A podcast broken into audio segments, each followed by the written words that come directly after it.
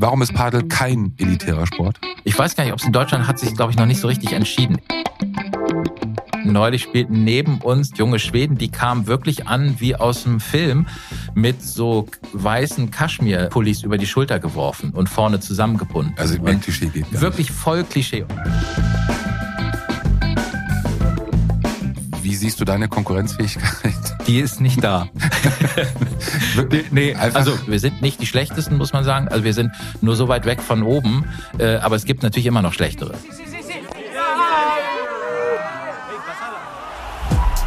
Padel Time, der Padel-Podcast mit Jasper Ahrens und Peter Rosberg.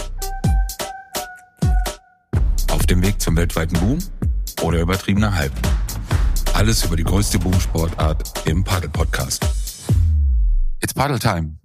yes. Hallo Jasper, Moin. schön, dass du wieder da bist. Ja, schön wieder hier zu sein.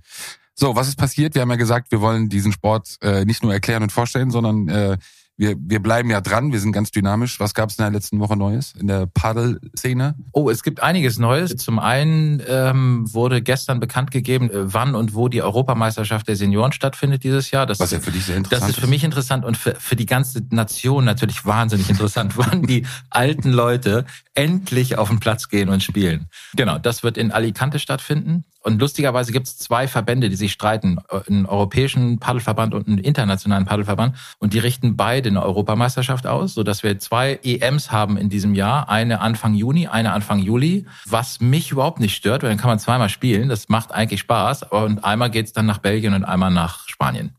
Sag mal ganz ehrlich, weil ihr immer wieder als Austragungsorte Spanien, äh, Dubai, äh, Marbella, Alicante, ja, ich weiß, liegt auch in Spanien, aber ist das auch so Mitgrund gewesen, sich für diesen Sport irgendwann zu entscheiden, dass man weiß, dass man irgendwie immer in der Sonne landet? Gute Frage, habe ich ehrlich gesagt noch gar nicht drüber nachgedacht, aber es macht schon Spaß. Klar, man kann auch in der Halle spielen, ich spiele auch gerne in der Halle, wobei es schon irgendwie geil ist, draußen zu spielen. Und das ist schon irgendwie ein, auch ein äh, gefühlten Sommer-Sonne-Sport. Der Sport ist ja auch entstanden so an der Küste in Spanien rauf und runter, also so ein bisschen ja so küstennah. Es macht Spaß, wenn man so in, auf, auf Lehrgänge oder irgendwie so zum Trainingslager fährt, wenn da auch die Sonne scheint und wenn das Wetter gut ist. Ja, ja, das schon, macht schon macht schon Laune. Du wirst ja teilnehmen dann an der Europameisterschaft. Ja, Wie siehst du deine Konkurrenzfähigkeit? die ist nicht da. Nee, Einfach- also es gibt Nationen wie die Spanier und die, die Argentinier, die spielen jetzt nicht bei der EM mit, aber die Spanier, Portugiesen sind auch sehr gut und die Italiener sind auch sehr stark gerade. Die Mannschaft, die da antritt, Senioren fangen ja mit 35 an und gehen hoch bis 55, in diesem Fall sogar bis 60. Und das sind alles ehemalige Profis und auch ehemalige Top-Profis. Alle, die da jetzt bei den 35er spielen, die haben höchstwahrscheinlich noch bis vor zwei Jahren oder spielen sogar noch aktuell auf der World Paddle Tour. Und ähm, das heißt, das sind Weltklasse-Sportler und die machen das halt seit 30 Jahren. Und wenn die gegen uns spielen, die wir jetzt vor ein paar Jahren angefangen haben, Paddel zu spielen, ist das einfach kein, das ist kein Vergleich. Wenn wir gegen die Spanier antreten, dann sind die unglaublich äh, nachsichtig und freundlich im Umgang mit uns. Also die machen sich, die spielen dann auf 60 Prozent, schlagen uns trotzdem 6-1, 6-0. Musst du mal kurz erklären, woher kommt das? Ist das eine, auch eine Eigenart dieses Sportes vielleicht? Weil das würde es ja in anderen Disziplinen, also würde mir jetzt keiner einfallen, dass man wirklich Rücksicht auf Deutsche nimmt. Nein, nein, nein, die nehmen nicht Rücksicht auf Deutsche, die nehmen Rücksicht auf Schlechte. Keiner von uns, der in der deutschen Mannschaft spielt, hätte auch nur den Hauch einer Chance, in einer der guten Mannschaften in Europa in, ins Team zu kommen. Also bei den Spaniern würden wir noch nicht mal in der obersten Kategorie spielen wahrscheinlich. Und insofern, nee, nehmen die Rücksicht auf die Länder freundlicherweise, die noch Entwicklungsbedarf haben. Und äh, so, die wir werden quasi mitgeschleppt im Moment. Finde ich auch charmant. Also Ist es auch. Macht auch wirklich viel Spaß. Und es macht auch Spaß, mit Leuten plötzlich auf dem Platz zu stehen, äh, die man vorher irgendwie auf der World Paddle Tour im Live-Programm gesehen hat und plötzlich spielt man gegen die und so. Das macht total Spaß und ist auch wirklich sehr nett, weil das unterscheidet natürlich auch den, in Anführungszeichen, Seniorensport von einem aktiven Sport. Ähm, wir spielen nicht um Geld. Äh, sondern es ist, hat auch immer mit einer Reise zu tun und man ist mit Leuten zusammen, mit denen man Zeit verbringen will. Und der äh, soziale Aspekt daran ist deutlich stärker ausgeprägt als bei den Aktiven, wo es natürlich um Preisgeld und um ja den, nur den sportlichen Ehrgeiz geht. Aber dann erklär mal jetzt für dieses Turnier in Alicante, wie sieht so eine Qualifikation dann aus, beziehungsweise wonach wird entschieden, wer überhaupt teilnehmen darf? Das wissen wir ehrlich gesagt noch nicht. Das ist gestern rausgekommen. Das war heute auch so ein bisschen die Frage in den Chats, die wir haben. Also 16 Mannschaften nehmen teil. Äh, Ich glaube, wir stehen in der Weltrangliste im Moment auf Platz 12 oder 13 oder sowas. Wirklich? Ja, also Das ist doch. Ja, ja, ja, ja, nee, okay. Ja, aber da gibt's ein Riesengefälle. Also die Plätze eins bis sechs, sagen wir mal, oder die Plätze eins und zwei sind eine andere Kategorie als die Plätze drei, vier, fünf, sechs und die sind wieder noch eine andere Kategorie als die da drunter. Und wir sind schon, also wir sind wirklich unter ferner liefen. Zwölf hört sich besser an als es, als es ist. Und ich will uns auch gar nicht kleinreden, aber es ist so, wenn wir gegen die guten Länder spielen, sind wir chancenlos. Und ich hoffe nur, dass es ausreicht, um qualifiziert zu sein und nicht noch in eine Qualifikation zu müssen. Also das haben wir letztes Jahr geschafft. Da haben wir uns qualifiziert für die WM in Las Vegas. Das hat geklappt. Also wir sind nicht die schlechtesten, muss man sagen. Also wir sind nur so weit weg von oben. Äh, aber es gibt natürlich immer noch schlechtere. Also ein paar, was weiß ich, für die Iren reicht's immer noch.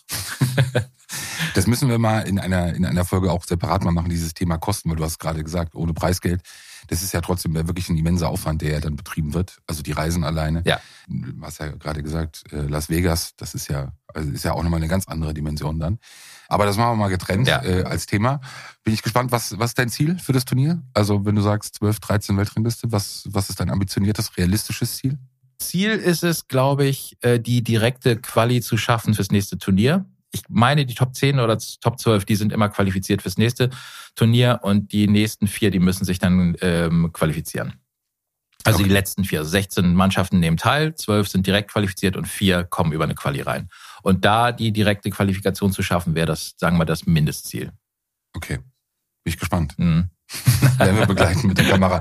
Meine Nachricht der Woche, ich verfolge das ja jetzt auch, äh, Handelsblatt. Eine Nachricht, wir haben das beim letzten Mal äh, in der Startfolge angekündigt oder auch schon gesagt, viele Prominente, die sich mittlerweile mit diesem Sport nicht nur beschäftigen, sondern ihn betreiben.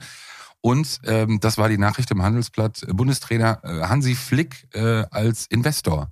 Hast du das verfolgt? Hast du das mitbekommen? Ja, äh, das ist total interessant. Es ist sowieso interessant. Ich weiß nicht, ob wir letztes Mal schon kurz drüber gesprochen hatten, wieso ähm, im Fußballbereich sehr viele aktiv sind. Und im Tennis, was eigentlich naheliegender wäre, nicht so sehr. Also ein Boris Becker oder Michael Stich, die investieren eben nicht in Paddel gerade und die Fußballer machen's. Hansi Flick ist einer, Jürgen Klopp macht's auch, der hat ja eine eigene Halle oder sein Sohn hat eine Halle in Berlin aufgemacht. Slatan Ibrahimovic ist einer der großen Paddel-Unternehmer oder Investoren in, in Schweden und hat zig Hallen aufgemacht. Und Hansi Flick und seine Truppe, Paddle City heißen die, glaube ich, die sind wahnsinnig aktiv, sind gut am Markt gestartet und machen viele Hallen auf. Ich weiß gar nicht, ob er nur die Galionsfigur ist oder nur das Geld gibt. Also ich glaube, die Macher sind, glaube ich, ehemalige so Sat 1 Pro 7 Manager genau. oder sowas, die das vorantreiben.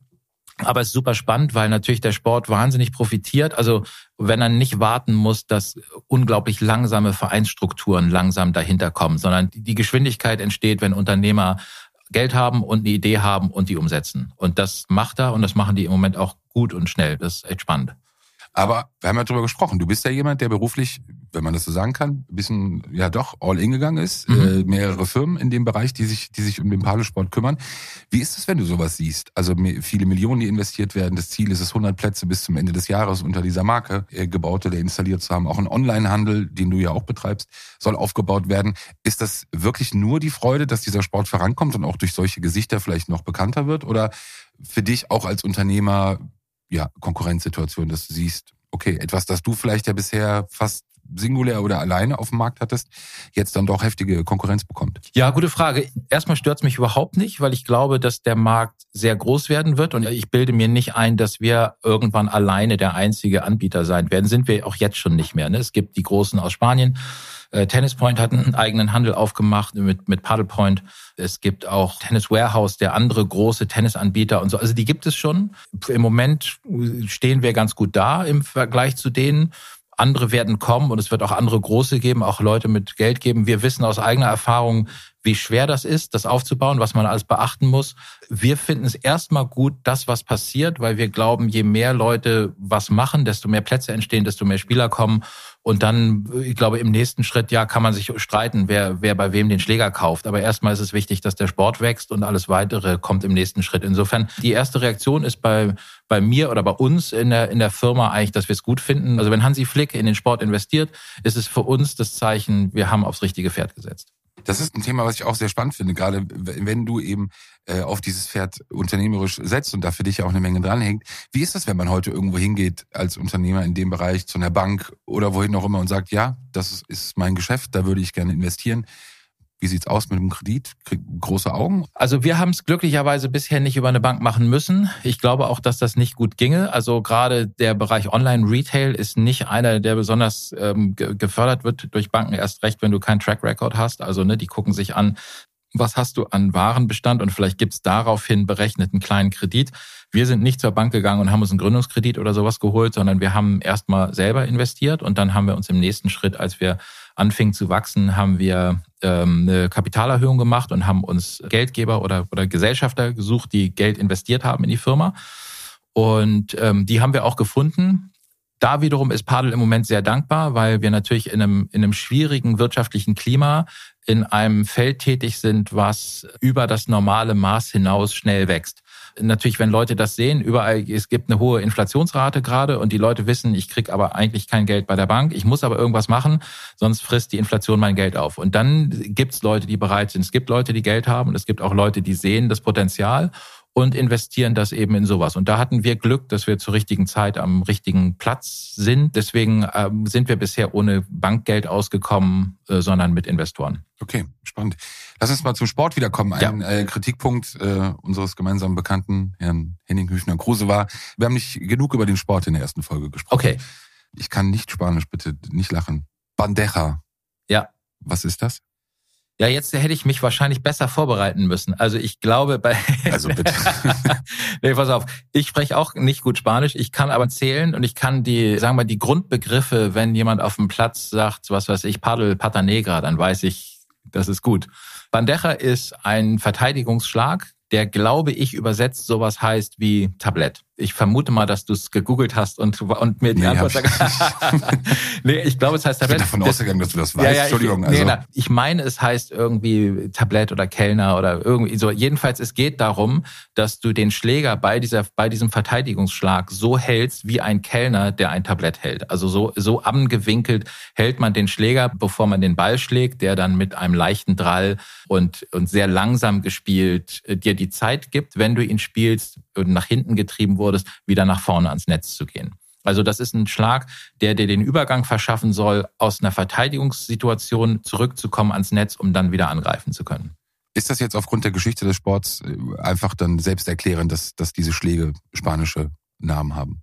Gehe ich jetzt mal von genau. aus. Die, die, die haben spanische Namen, das wird auch immer wieder gefragt. Also jetzt gab es gerade so einen leichten Zeitenwechsel in der World Paddle Tour beziehungsweise bei der Premier Paddle Tour, die jetzt gerade sozusagen weltweit wächst und wo die Profis gerade alle unterschrieben haben die findet nicht mehr zu 90 Prozent in Spanien und in Südamerika statt, sondern überall in der Welt. Und jetzt haben sie angefangen, in Schweden und da, wo sie sonst spielen, auch auf Englisch zu zählen, was für die Spanier, glaube ich, ein Riesenthema war, weil die jetzt 30 Jahre lang ihren Sport für sich hatten und auf einmal wird diese Tennis- oder Paddel-Zählweise, die ja die gleiche ist, ähm, auf einmal auf Englisch gemacht. Die Begriffe bleiben aber die gleichen, Bandeja, Vibora, Bajada, die einzelnen Schläge ähm, ob die irgendwann auch äh, anglifiziert werden äh, oder ob die Spanisch bleiben. Ich vermute mal, dass die Spanischen bleiben erstmal, ja, weil sie auch irgendwie jetzt gängig sind und weil man sich so dran gewöhnt hat und weil ich auch ehrlich gesagt nicht wüsste, was, wie man die ersetzen sollte. Man kann jetzt nicht plötzlich auf Deutsch sagen, du spielst ein Tablett.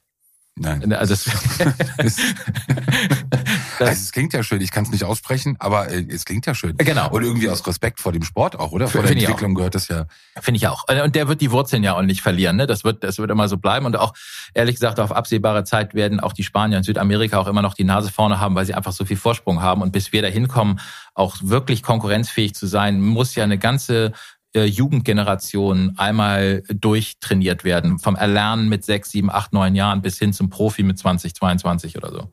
Du hast eben noch zwei andere Begriffe genannt, zwei andere Schläge. Ich werde sie nicht wiederholen, weil ich sie nicht verstanden ja. habe. Vielleicht kannst du die beiden nochmal vorstellen. Gribora, das ist ein, sagen wir mal, ein offensiver äh, Schlag, der, sagen wir, eine, was wie so eine gepeitschte Form der Bandeja ist. Wenn der Ball etwas niedriger kommt und man nicht in die Verteidigung gezwungen wird, wenn man, wenn man aus dem Schlag heraus gleich nach vorne gehen kann, dann spielt man die äh, Vibora so, dass man danach entweder gleich schon den Punkt macht oder am Netz ist und in der Position ist, um den Punkt weiter zu dominieren. Und ich glaube, der nächste, der andere Begriff, den ich genannt habe, war, glaube ich, Bajada. Genau. Das ist ein Schlag, der, äh, der ist bei vielen Padelspielern eigentlich der Lieblingsschlag. Das ist, wenn man überloppt wurde und nach hinten läuft und der Ball von der aufkommt, gegen die Glaswand prallt und so hoch abspringt, dass du unter den Ball kommst und danach einen Angriffsschlag spielen kannst. Also praktisch ein Smash von ganz hinten. Und dieser Schlag ist wahnsinnig befriedigend, weil der führt dann, wenn er gut ausgeführt ist, häufig zum Punktgewinn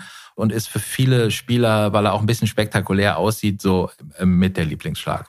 Das heißt aber auch da so ein bisschen diesen Sport zu verstehen. Ich muss ja im Endeffekt antizipieren, wenn der Ball bereits auf dem Weg gegen die Glasscheibe ist, in welche Richtung er zurückkommen wird, damit ich mich entsprechend mitbewegen kann, oder? Ja, ja, ich glaube, das grundsätzliche Umdenken ist ja immer erstmal, dass man äh, wie sagt man das? Also beim Tennis ist ja so, wenn der Ball an dir vorbei ist, ist er vorbei. Dann ist der Punkt vorbei. Beim Padel äh, gibt es die Möglichkeit, dass er zurückkommt, weil dahinter eben die Glaswand ist.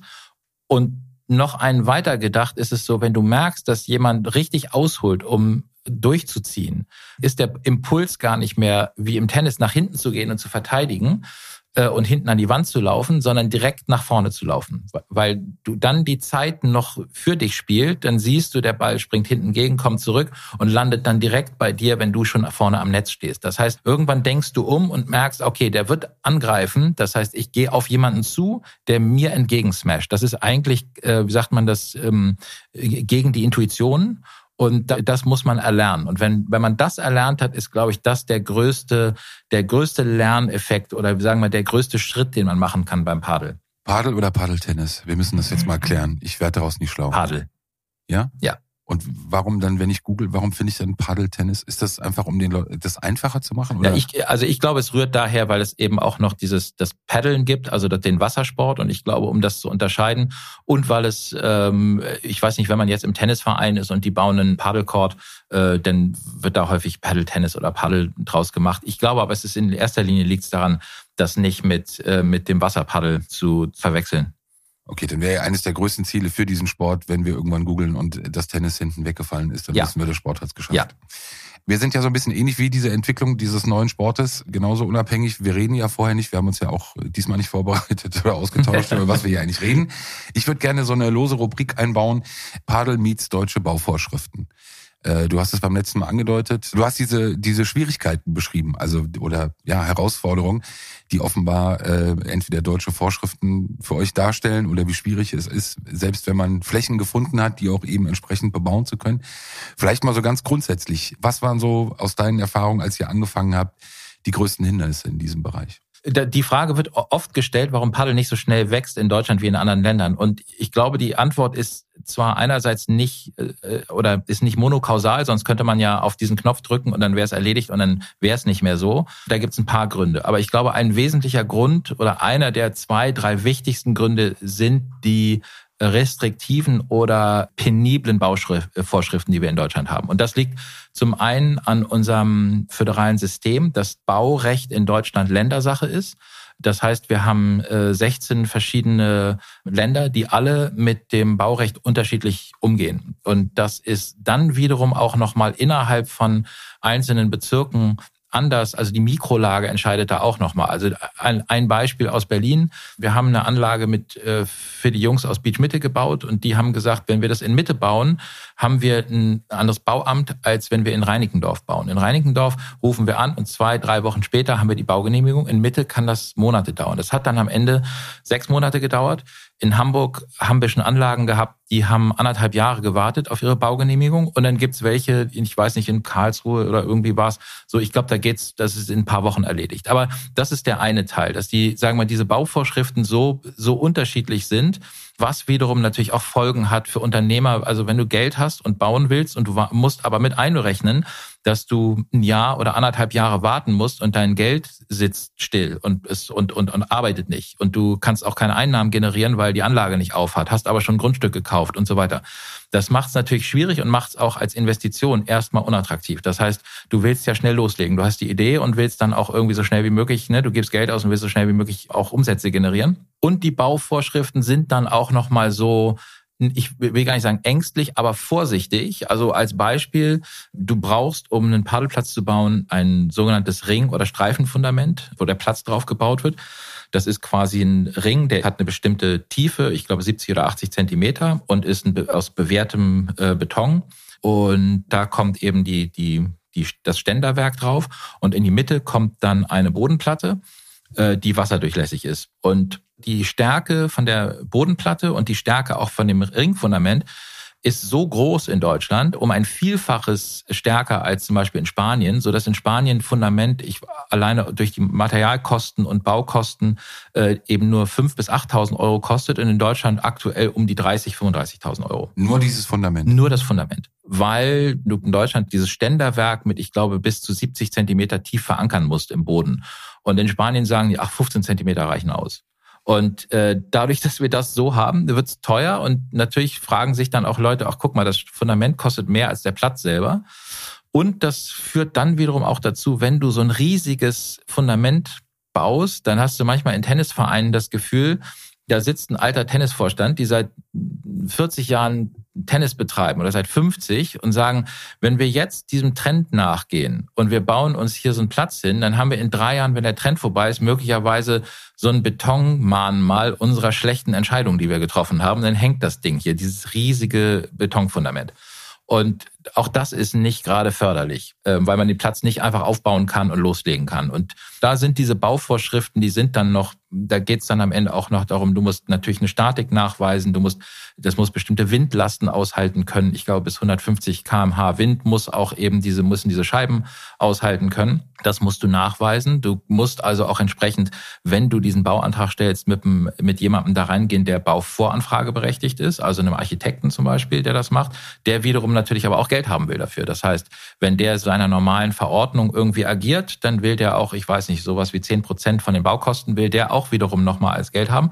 Und das wächst und wächst und wächst. Und eigentlich wird dadurch ein super einfaches Gebilde wie so ein Paddelplatz, was nur so ein paar ähm, Metallpfosten sind und dazwischen sind ein paar Glasscheiben. Es ist wirklich nicht kompliziert, wird auf einmal zu einem ganz komplizierten Gesamtkunstwerk. Gesamtkosten so ungefähr für einen Platz? Ein Chord kostet um die 30.000 Euro und das Fundament auch. Also man ist so ungefähr mit 60.000 Euro dabei, einen Platz mit Fundament irgendwo hinzustellen, aktuell. Wenn du dich entscheiden musst, ist es eher äh, Outdoor oder Indoor? Für mich ist das, wenn ich mich mit dem Sport beschäftige und so nachlese, kriege ich gar nicht so ein Gefühl wirklich dafür. Also was ist häufiger, was ist typischer? Weiß ich nicht. Beim Fußball ist es irgendwie klar, beim Tennis ist es für mich auch klar, dass es äh, eine Sportart ist, die vor allem draußen betrieben wird. Klar, es gibt Tennishallen, aber in der Anzahl ist es, glaube ich, kein Verhältnis. Also auch was die Plätze angeht. Wie, wie ist das bei Padel? Ist das Indoor oder Outdoor? Also äh, kann man auch so nicht sagen. Also in Spanien ist das meiste Outdoor, das ist wetterbedingt und, und es gibt aber auch Plätze Indoor, auch zunehmend mehr. Und in Schweden zum Beispiel sind die meisten Plätze Indoor auch wetterbedingt und, und wenige Plätze Outdoor. Und in Deutschland ist es so ein bisschen, im Moment ist es glaube ich 50-50. Ich habe angefangen nur draußen zu spielen, weil es einfach keine Hallen gab irgendwann wird man so ein bisschen verwöhnt, wenn man Indoor spielt, weil man den Nerv nicht hat, dass es plötzlich sehr windig ist oder äh, du hast gebucht und freust dich tierisch, dann fängt es an zu regnen und dann nervt. Aber das ist ja auch sehr bequem. Also Jasper, du kommst ja vom Tennis. Also ja. bitte, das ist doch. Ja, ja, aber du hast, das stimmt auch. Also ich spiele total gerne draußen. Nur die, ich glaube, es liegt daran, dass manchmal ist es nervig, die Leute zusammenzukriegen, mit denen du spielen willst. Und dann ist es immer so ein Hassel, alle, du hast jetzt alle zusammen und plötzlich guckst du auf die Wetter-App und merkst, scheiße, jetzt regnet's. Äh, und dann ärgert man sich. Und wenn man jetzt die Wahl hat, haben wir einfach festgestellt, äh, gehen wir häufiger mal rein, einfach um sicher zu gehen, dass wir auch wirklich spielen können. So, wenn wir jetzt irgendwo hingehen, wenn ich die Wahl hätte und ich fahre irgendwo hin nach Spanien oder sowas und ich könnte Indoor oder Outdoor brunnen, würde ich immer draußen spielen. Vielleicht bin ich auch im Moment genervt, weil es so seit Ewigkeiten regnet und nass ist und ich das jetzt dreimal hintereinander hatte, dass ich eigentlich einen Platz hatte draußen und dann kommst du an und ist eine Pfütze auf dem Platz und das nervt so sehr. Also zum Beispiel heute hatte ich die Wahl. Ich gehe heute noch, habe heute noch Training ähm, und wir hatten überlegt, gehen wir raus oder gehen wir rein? Und haben wir gesagt, nee, komm, wir lassen reingehen. Nicht umsonst spielst du Seniorenliga. Ja, genau. ähm, auch, äh, was ich gerne einführen würde zum Ende äh, jeder Folge, zwei Thesen beziehungsweise zwei Behauptungen und du bemühst dich, sie zu widerlegen. Ja. Warum ist Padel kein elitärer Sport? Muss Oder sag einfach, er ist es. Ja, ja, es ist, nee, es ist, es ist witzigerweise in, ich würde sagen, in Schweden ist das und äh, in, in Spanien ist das nicht. Äh, in Spanien hat es irgendwann einen Preisverfall gegeben. Da sind so viele Plätze entstanden und in Spanien kostet es eigentlich kaum was, jetzt Padel zu spielen.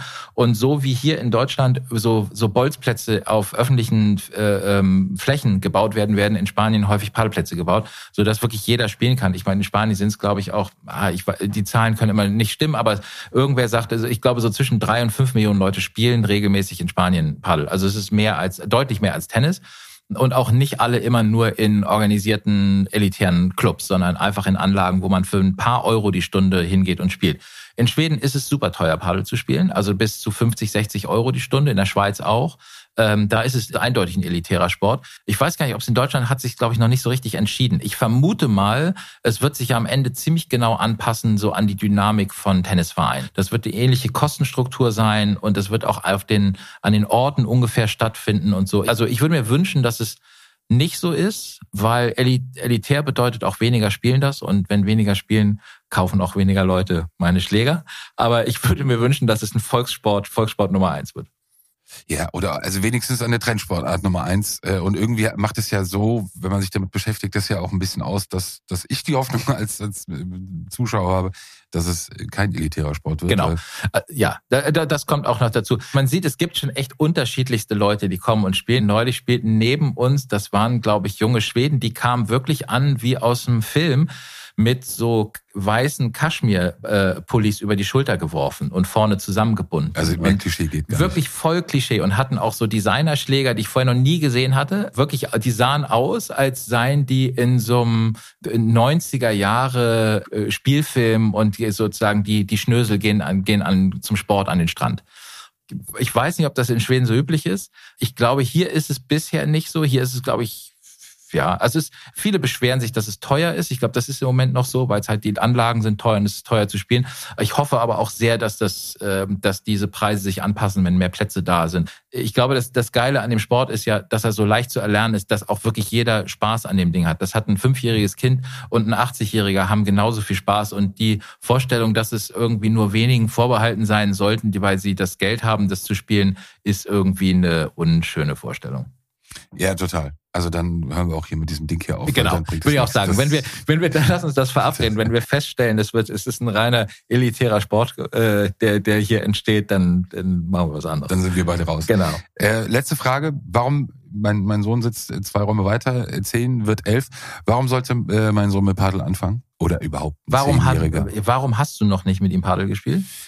Das ist jetzt eine gute Gegenfrage, um Zeit zu gewinnen. Ich ja. merke, du überlegst, du, du haderst die Klassiker, Fußball, Tennis. Er ja. hat äh, die Spielt er Tennis? Ja, er hat äh, Tenniscamp besucht. Ein guter Freund von mir, von uns, ist Tennislehrer ja. äh, in einem Verein. Der hat dann irgendwann aber das Interesse verloren. Fußball ist jetzt ganz klar Nummer eins.